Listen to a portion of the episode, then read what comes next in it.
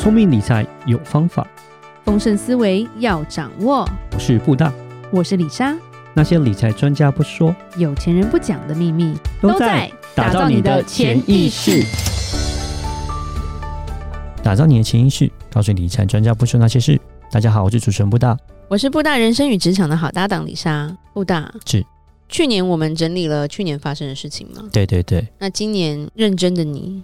认真的不打，李莎就放空。对，认真的你又帮我们准备了一些，可以分析一下二零二三会是一个怎么样的年？对对对，那既然我们回顾了二零二二年，那我们想二零二三年可能也是要给大家大概有一个方向跟想法。对，二零二三年大概会怎么走？当然，我们不是算命的。啊，对，真的真的不是。我们没有卜杯，也没有鸟帮我们摇条子，嗯、我们也没通灵，所以只是基于一些专业的角度去分析吧。嗯，大家讲一下大略的方向，然后大家可以参考看看。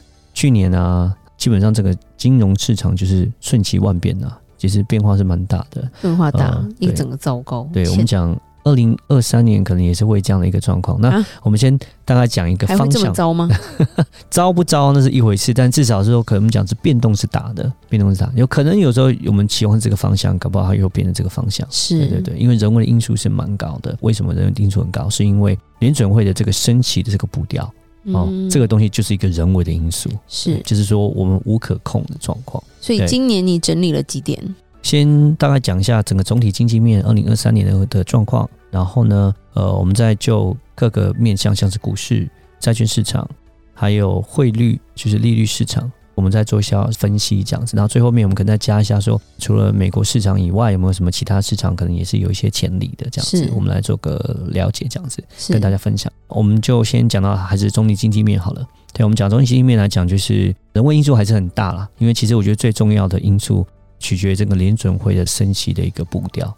基本上取决整个经济面、整个市场面蛮大的一个因素，因为整个联准会的步调就会关于到整个资金面的状况。嗯、哦，就像是我们讲二零二零年的时候，资金面很多，就因为联准会降息，降息资金就多，市场钱多，发钱多，那当然有钱我们就做投资，那就会造成了就是二零二零年跟二零二一年整个呃牛市的一个状况。二零二二年啊，为什么整个股票还有债券整个下跌，就是因为。升息的关系，那整个资金的紧缩，紧缩的时候就造成资金不多，资金比较少，当然就是投资来讲就不会那么热。你说股票要涨，资金在不多的情况下要涨就比较不容易。是，所以这是很重要一个就是人为的因素，就是联准会的升息的一个步调。二零二二年的年底的时候，十呃十二月那个鲍威尔他已经讲，就是说他。在二零二三年来讲，它应该都不会降息。但是在像是美林证券啊、高盛啊这些金融机构来讲，其实他们都有预期到啦，都有预期到说，美国二零二三年的时候，在 Q 三的时候应该就会衰退了，就是 GDP 会呈现一个负值，嗯、应该就是会预期到。是在 Q 三啊，然后 Q 四基本上就是会呈现一个负值的状况，对，等于就是衰退。但衰退的时候，假设在那时候通膨控制的很好。假设我们讲是说，呃，二零二三年的时候，第一季度只剩两个基点好了，对，这两剩两个点，那其实基准利率大概就已经到大概五左右了。是，那如果 Q 三的时候，那时候呢，通货膨胀已经得到很好的控制，已经没有超过五，可能在四点五左右那时候，或是 even 到更好，将近四左右那时候，你利率是五，可是你的通膨四。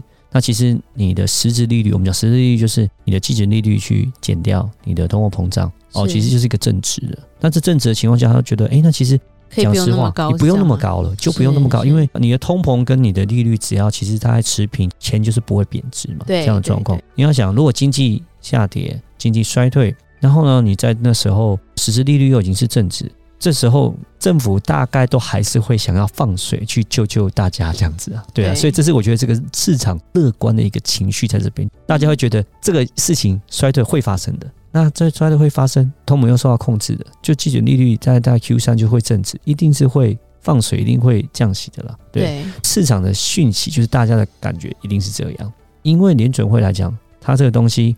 他也是每一季每一季会改来改去，改来改去。他虽然说十二月他讲的非常非常的硬，说哦，二零二三我就是不降息，就是不降息。可是很多人也在预测说，他为什么会这样讲？他这样讲只是要去改变大家对于降息这样的一个心态哦，让他让大家转向，让大家觉得不会降息。那这样的话，通货膨胀会控制的比较好。升降息这个整个总体经济面来说，联准会这个步调其实是关于这二零二三年其实蛮大的一个部分。但目前来讲，市场是比较乐观，可能 Q 三是会降息的这样子。嗯、那其实失业率来讲，我们看到美国失业率，我们预计可能会从三点六左右，可能会升到四点八。但其实讲实话，升到四点八这个状况。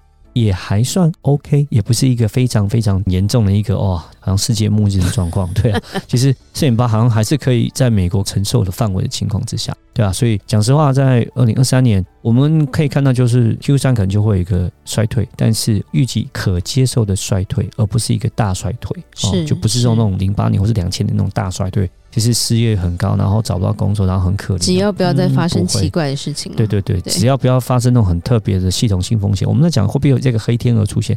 如果没有在任何什么黑天鹅，应该是没有什么太大的问题。黑天鹅没那么多，对对对，基本上是的，是的，对，所以。总理基金面比较是这样的一个状况，是好，我们就讲到股市方面，我们再分析一下。那股市方面来讲的话，我们就比较建议，就是说，像是在所谓的道琼这种防御性类股就会比较好一点。嗯，对，在科技类股其实表现就会比较不好，因为科技类股本身来讲，他们的本益比比都比较高，本梦比都比较高一点。对，它其实他们都需要靠一些资金的加持，哈，然后去追捧，像是虚拟货币这种，其实也都算是科技产业，它也都是用资金去加持去堆砌。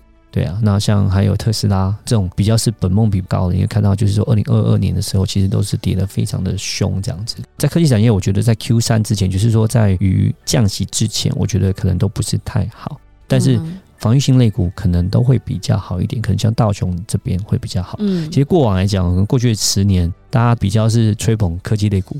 Apple 啦、Google 啦、Microsoft 啦，有没有？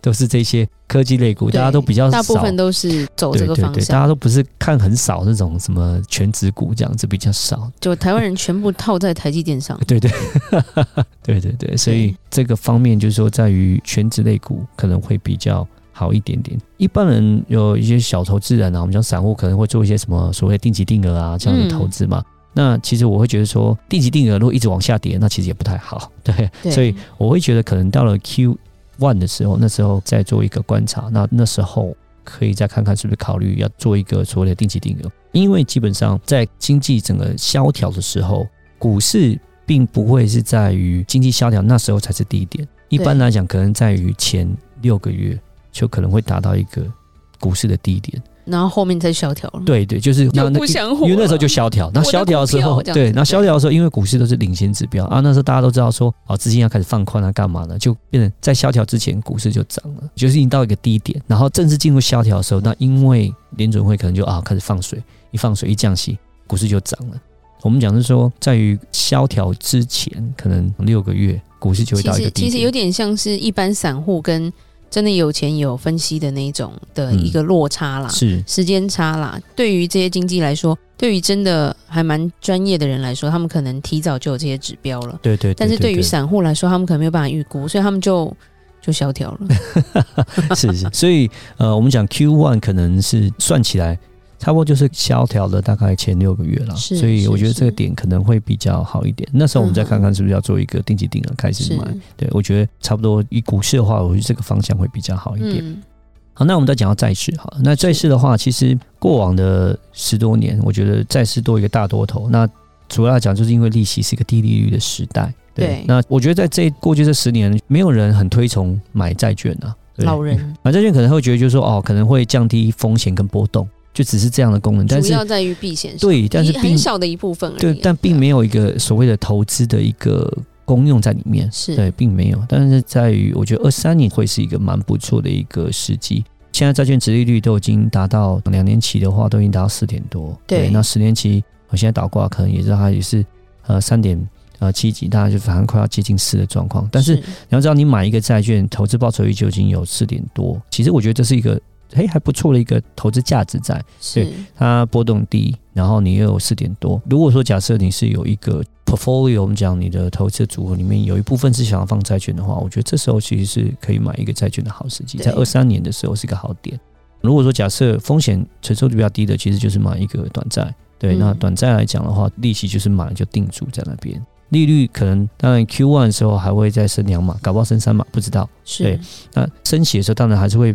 让债券市场整个价值会稍微波动一下，但是因为短债，因为期限短，所以波动不会太高。对对，所以买短债，然后如果假设有四趴多，我觉得，诶，如果觉得投资报酬 OK 的人，我觉得这个就已经还不错了。如果说你想要再追求再更高一点的嗯报酬的话，嗯、其实你可以买长债。如果假设一切顺利，就像我们之前讲的，在 Q 三开始降息，然后可能到二零二四年就开始又降息了，等等，又开始又过去大多头时代出现的时候，那那时候其实长债的话，有机会可以赚到它的整个价差，整个资资本利得，就是不只是赚它的配息四趴多，然后还有可能它价钱还会再往上增，你还可以再赚到更多这样子，所以。长债来讲，我觉得就是说，以比较激进的人，其实也可以布局一些长债，也是还蛮不错的一个方式。这样子，那看你是要买 ETF 啊，还是直接买债都可以。那只是说，直接买债的好处，波动度可能就比较小一点。那如果说假设你买 ETF 的话，那波动度可能就是会再大一些些。了解，了解。所以债券是这一块。那还有什么？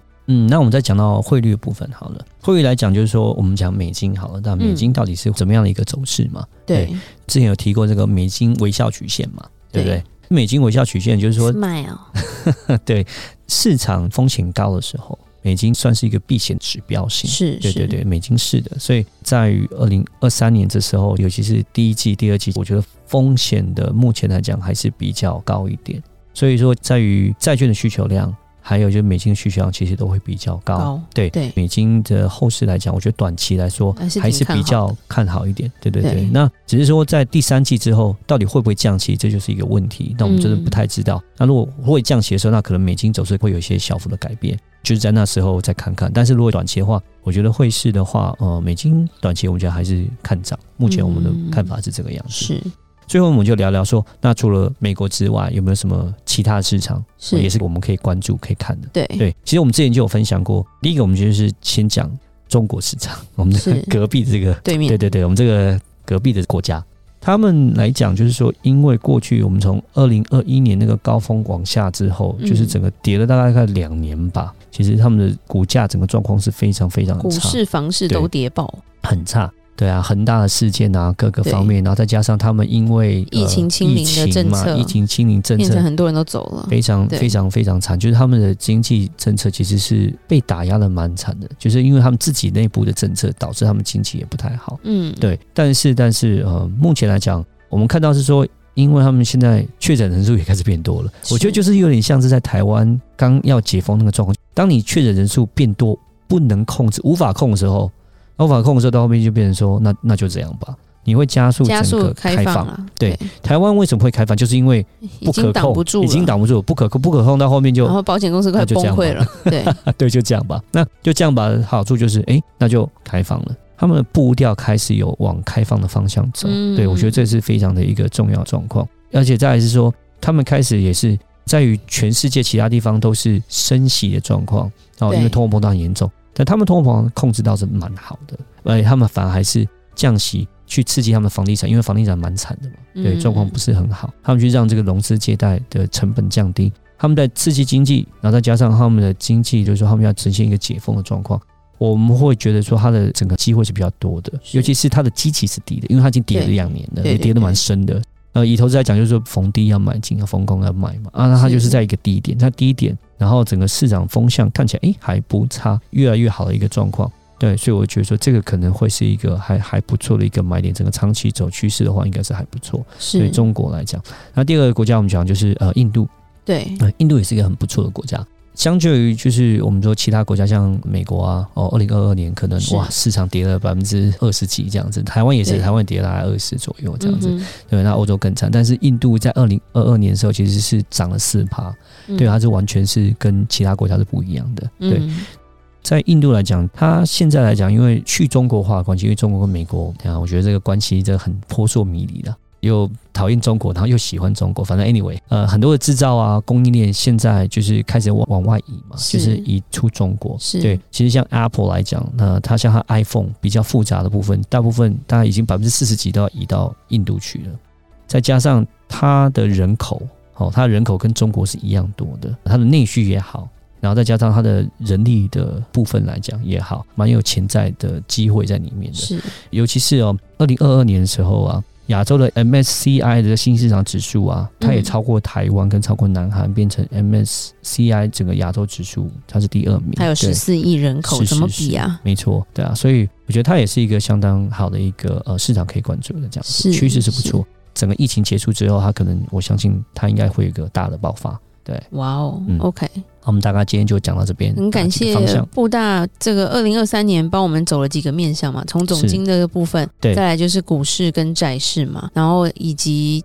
美国以外的状况，还有汇率的问题，嗯、是对。那这五种刚好，我觉得其实让我们有一个很宽广的一个方向啊，面向、嗯。对，那我们再最后总结一下，呃，股市的部分来讲，投资一些比较防御性类股，然后少碰科技类股。是。好，然后呢，可能到 Q 三的时候，我们再看看是不是要做定期定额的一个状况。嗯、然后债市的话，就可以开始投了，其实还不蛮不错现在的状况。然后呢，积极的人可以买长债，风险承受比较低，可以买短债。是对。那美金来讲，短期是走强，汇市方面。那如果其他市场的话，多关注中国跟印度市场，是大概是这个样子。没错。好，那感谢布大今天帮我们讲解了这么多，让我们真的在新的一年有更准确的方向跟想法。是。那我们今天就讲到这。如果有任何关于理财的问题，欢迎留言或寄信给我们。如果你喜欢今天节目，也请在 Apple Podcast 给我们五星评价。打造你的潜意识，让你谈钱不再伤感情。我是李莎，我是布大，我们下次见，拜拜。拜拜。